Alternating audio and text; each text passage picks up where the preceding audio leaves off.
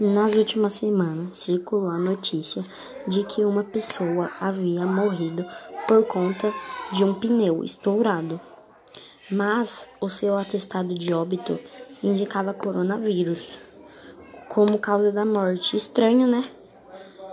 Na verdade, essa pessoa morreu sim, mas não foi por causa da coronavírus.